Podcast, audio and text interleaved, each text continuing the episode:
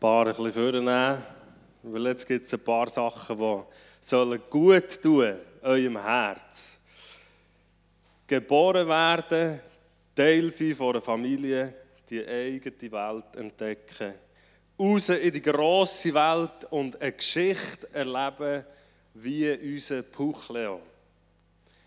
Lost and Found. Ich weiss, wir wollen die Geschichte vom verlorenen Sohn, aber ein bisschen modern, eben, wenn es geht. Mir hat es so berührt, das Thema, das ihr herausgelesen habt. Unglaublich, wie ihr darauf gekommen, dass man die Geschichte neu erzählen kann. Und das ist etwas, was ich liebe. Geschichten der Bibel neu in die heutige Zeit zu übertragen, dass wir sie begreifen im Heute und im Jetzt. Ich habe mir überlegt, warum interessiert das eigentlich die heutige Generation so, das Thema? Ihr seid so voll Lebensfreude, ihr seid mutig, ihr seid euch selber. Ihr entdeckt dauernd Neues und es passiert so viel. Warum geht das Thema? Ich bin googeln über Generation Z.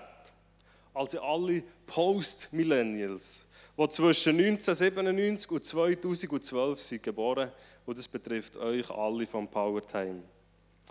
Was euch prägt, ist ganz einfach zusammenzufassen. Fachkräftemangel und Digitalisierung. Vielleicht habt ihr diese Wörter schon mal gehört. Überall fehlt Personal. Hey, das heisst, euch steht die ganze Welt offen. Ihr könnt wählen, ihr könnt alles sein, ihr könnt träumen. Man ist heute nicht mehr einfach Bauer und bleibt das das Leben lang. Hey, du hast so viele Möglichkeiten. Und wenn du irgendeinen Beruf hast gelernt, dann kannst du dann sogar noch studieren. Dann kannst du noch etwas anderes machen. Du hast einen grossen Lohn und so weiter. Du kannst wählen, was du werden willst. Oder Digitalisierung. Während es zuerst noch gar kein Internet hat gegeben, dann die riesigen Telefone mit diesen unglaublich langen Antennen, schwarz-weiß, dann du Snake drauf spielen und meine Generation hat das erst lernen kennen, später. Noch die ältere Generation ist fast überfordert worden mit diesen Sachen. Und ihr seid aufgewachsen schon mit dem, schon von Anfang an. Man weiss, ein Handy ist heute wie ein Körperteil von einem Jugendlichen. Und vielleicht haben das Eltern schon gemerkt, wehe, du nimmst es mal fort, dann hast du gerade ein Körperteil amputiert. Und das hörst du dann auch lautstark zurück, oder? Man hat sich schnell vernetzt, schnell organisiert, schnell bestellt, schnell protestiert.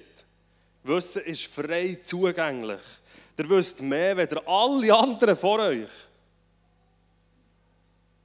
Aber es ist ein bisschen übertrieben, ich weiß. Und da habe ich etwas entdeckt, was mich echt hat beschäftigt für heute. Man nimmt an, dass in der ganzen USA rund 40 Prozent der gesamten Generation Z therapeutische Hilfe braucht in ihrem Leben. Hey, das ist im Fall fast die Hälfte. Habt ihr das gewusst? Es gibt fast zu viele Möglichkeiten. Was will ich werden? Wo gehöre ich her? Wo ist mein Platz?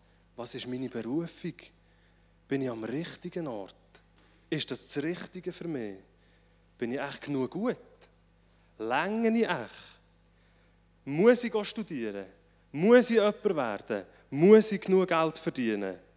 Zu viele Möglichkeiten. Es gibt zu viele Meinungen. Zu verschiedenen Themen im Internet kann jeder, der einen IQ hat, von einem Rüebli ein Video aufladen. Und dann geht es um die ganze Welt. Wer hat jetzt Recht? Habe ich Recht? Hast du Recht? Der Nachbar Recht? Der Chines, den ich gar nicht verstehe. Zu viele Meinungen. Jeder hat drei. Jeder ist Experte. Jeder kommt raus. Aber was soll man jetzt glauben? Und es hat zu wenig Orientierung. Was soll ich jetzt mit meinem Leben machen, wenn ich nicht weiß, auf wer hören, nicht weiß, wo mein Platz ist in zehn Jahren, nicht weiß, wo ich her soll und mir ist alles offen. Ja, wo geht es denn durch? Weiss ich denn, was rechts und links ist beim Busch? Oder weiss ich es eben nicht? Hey, mir ist so ein grosses Anliegen heute, euch etwas mitzugeben für euer Leben. Etwas, das ihr könnt brauchen könnt. Weißt du, etwas, das du kannst mitnehmen für den Rest. Etwas, das dir hilft. Ein Wegweiser, der dir soll helfen in deinem eigenen Leben. Und ich hoffe auch für alle hier, wie gehen wir mit dieser Zukunft um? Mit dieser Zeit, in der wir drin sind. Und wir wollen heute feiern. Es soll nicht ein Tag sein, wo man traurig ist und wo man mega Bedenken hat. Aber es ist wichtig zu verstehen, was läuft eigentlich in unserer Zeit. Ich habe heute Morgen auch zwei Junge gefragt, hey, ja, diese Paar Schuhe und diese Paar Schuhe, weißt du, welche sind ein bisschen fresher heute für den Abschluss? Hey, die mir das sofort können sagen ihr seid so ein grosser Schatz, ihr habt so viel Potenzial für uns als Gemeinde. Gerade ihr in eurer Generation. Elf von euch werden heute erwachsen im Glauben. Und wir wollen von euch lernen. Ihr habt so viel Stärken. Ihr habt so viel Feuer, so viel Power. Ihr seid so gescheit, so intelligent, so schön und so mutig. Und wir wollen von euch lernen. Und gleichzeitig gibt es etwas, wo wir, die Älteren, ich weiß, ich bin nicht alt, aber hier in Gemeinde so viel Reichtum an Erfahrungen, wo wir euch etwas mitgeben wollen. Und das machen wir jetzt. Im Lukas 15,11 ist die Geschichte, die ihr euch gewünscht habt. Die Geschichte vom verlorenen Sohn. In dieser Geschichte geht es um ein Bild von Gott als Vater. Jesus hat die Gleichnis erzählt, für die Leute zu erklären in ihrer Zeit, wer Gott ist und wie das Reich von Gott funktioniert. Und er braucht dort eine Geschichte von Gott als Vater mit zwei Söhnen. Gott als Vater, der wunderbar ist, der gut ist, und zwei Söhne, die unterschiedlicher nicht könnte sein. Man weiss, dass dieser Mann viel Reichtümer hatte. Er muss unglaublich viel Besitz haben. Und der eine Sohn hat sich entschlossen, mein Zeug habe ich ab, mein Erbe wollte ich, hat alle Ländereien verkauft. Der Vater hat ihm das rausgelöst und er ist mit dem Geld und mit dem ganzen Reichtum raus, hat gesagt, ich will nicht mehr, ich will Neues sehen. Ich will raus, ich will die Welt entdecken, mal schauen. Aber ich will nicht mehr daheim sein. Und er ist raus und er hat das alles verbrasselt. All das Geld. Nachher hat er gemerkt, Scheibe, ich habe nichts mehr. Was macht man, wenn man im Ausland ist und nichts mehr hat? Man geht nicht mehr arbeiten. Für Kost und Logis. Das hat er gemacht, bei einem Säubauer. Und der hat ihm noch Platz im Stall. Die Wirtschaftskrise ist gekommen und er hat gar nichts mehr gehabt. Dann ist in mir Sinn gekommen, hey, vielleicht war es gar nicht so schlau, gewesen, was ich gemacht habe. Daheim hatte ich doch alles. Gehabt. Und es hat ihn wieder heimgezogen. Er ist heim zum Vater und Christoph Brassel, der Pastor von hier, hat eindrücklich mal erklärt, was das bedeutet, warum der Vater ist gesäckelt, für ihn zu beschützen vor den Schlägen und vom Spott und vom Hohn der Gesellschaft, weil er alles verbrasselt hat. es reimt sich. Der Brassel hat über das Verbrasseln geredet.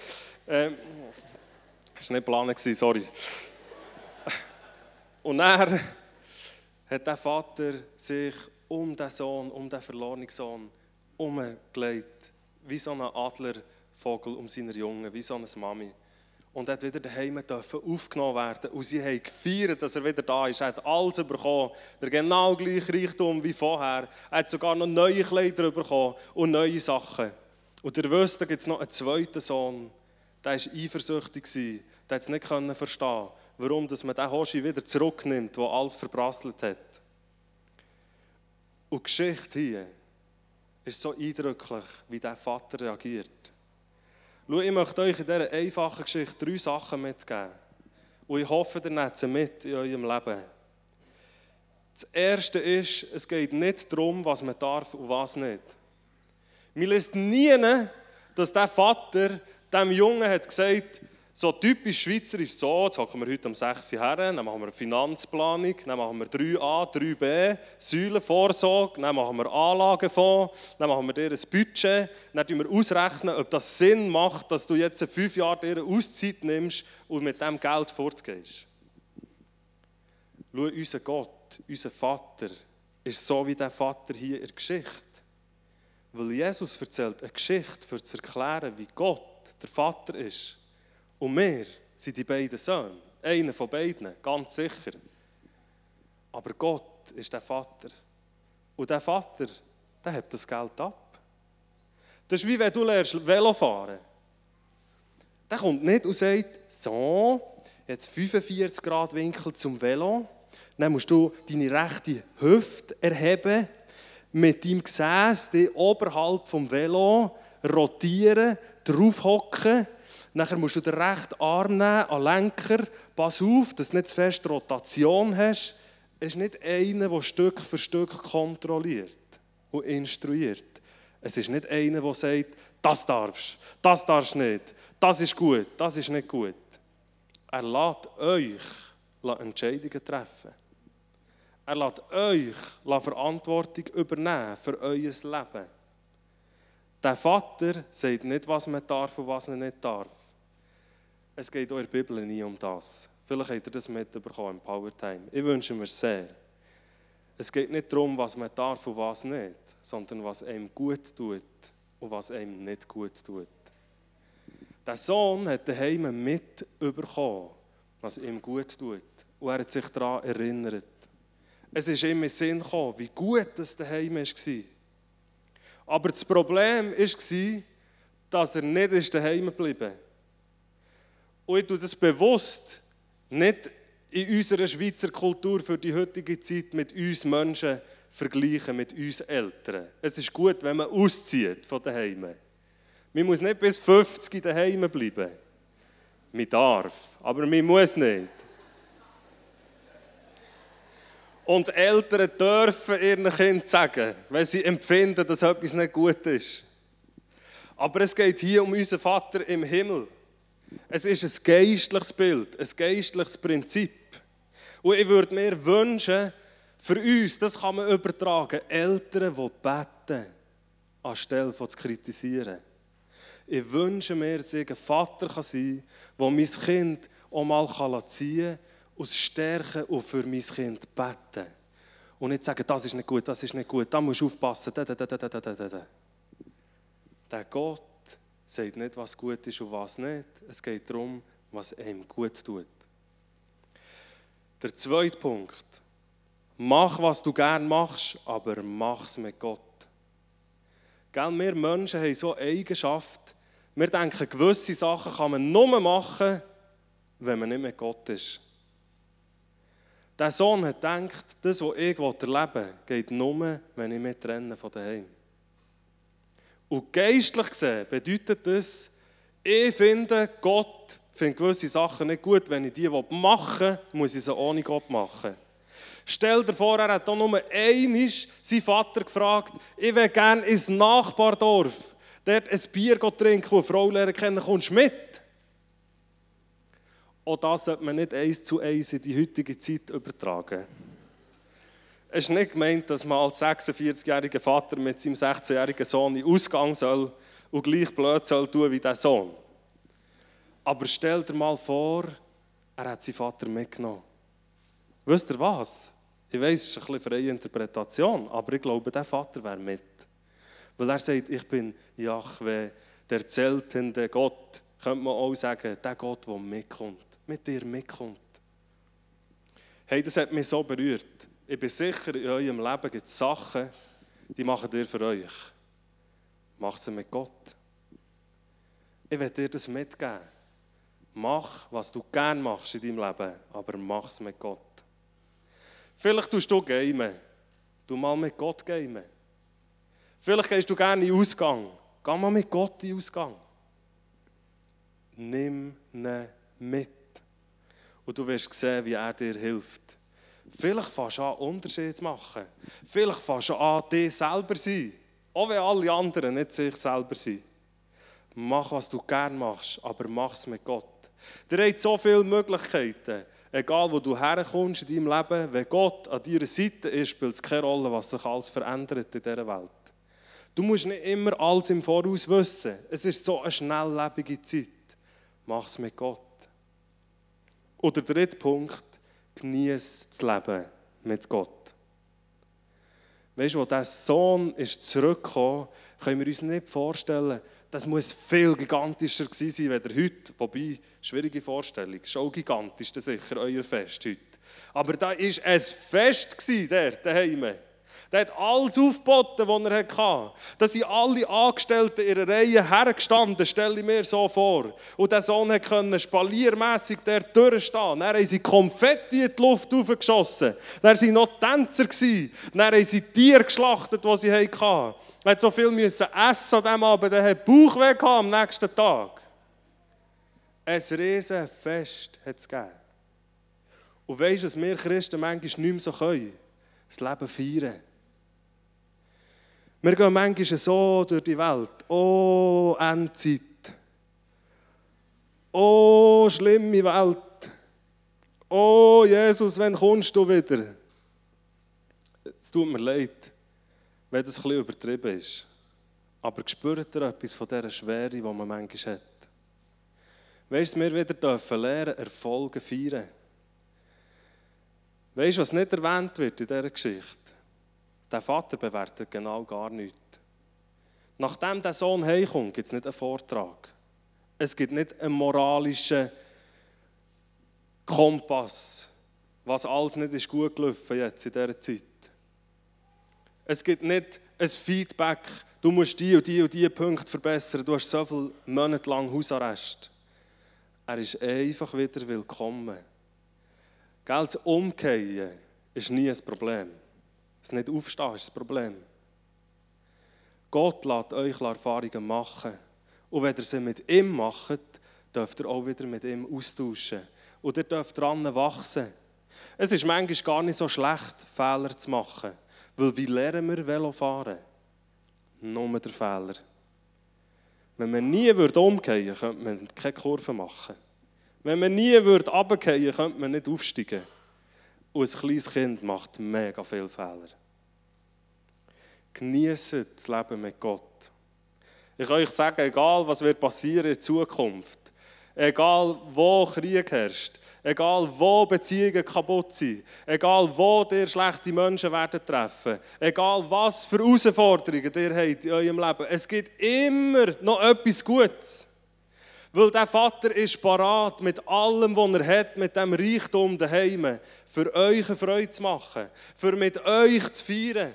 Verstehst du, mit dem Gott Fakt zu leben. Es gibt immer Schönes. Und man kann sich entscheiden, will ich das anschauen, was nicht funktioniert, oder will ich das anschauen, was vor mir liegt. Mit Jesus geht es immer vorwärts. Wenn mal etwas nicht besteht, ich habe die Autoprüfung zweimal gemacht. Weder mal meint, ihr schafft etwas nicht. Ich habe Sachen müssen abbrechen in meinem Leben. Weder denkt, schlimmer geht es nicht mehr. Auch ich hatte eine Zeit, wo ich ohne Gott gelebt habe. Wo ich jedes Wochenende besoffen war. Wo ich alles ausprobiert habe, was irgendwie geht. Und wisst ihr was? Auch bei mir ist es noch gut gekommen. Wenn du diesen Gott an deiner Seite hast, hast du alles, was du brauchst. Ich hoffe, dass das etwas ist, was dir lernt verstehen in eurem Leben. Und ich möchte euch einfach ganz fest die drei Sachen mitgeben. Es geht nicht darum, was man darf und was nicht, sondern was einem gut tut und was einem nicht gut tut. Mach, was du gern machst in deinem Leben, aber mach es mit Gott zusammen. Und genieße das Leben mit Gott. Hab Freude an dem Guten, was passiert. Und such es und find es hoffentlich auch. Wir haben einen Gott, der sich finden lässt, nicht nur suchen Es ist nicht nur Lost, sondern es ist auch Found. Ich möchte euch gerne segnen, für die Zeit, die vor euch liegt, einfach für euch beten, selbstverständlich auch für alle anderen, bevor das dann weitergeht. Vater im Himmel, ich danke dir von Herzen für die junge Generation. Danke für alle Menschen, die heute da hocken und für alle, die daheim am Livestream zuschauen. Vater, ich danke dir für die spannende Zeit, wo wir drin sind. Und ich danke dir, dass du an unserer Seite bist, dass wir nicht allein durchgehen.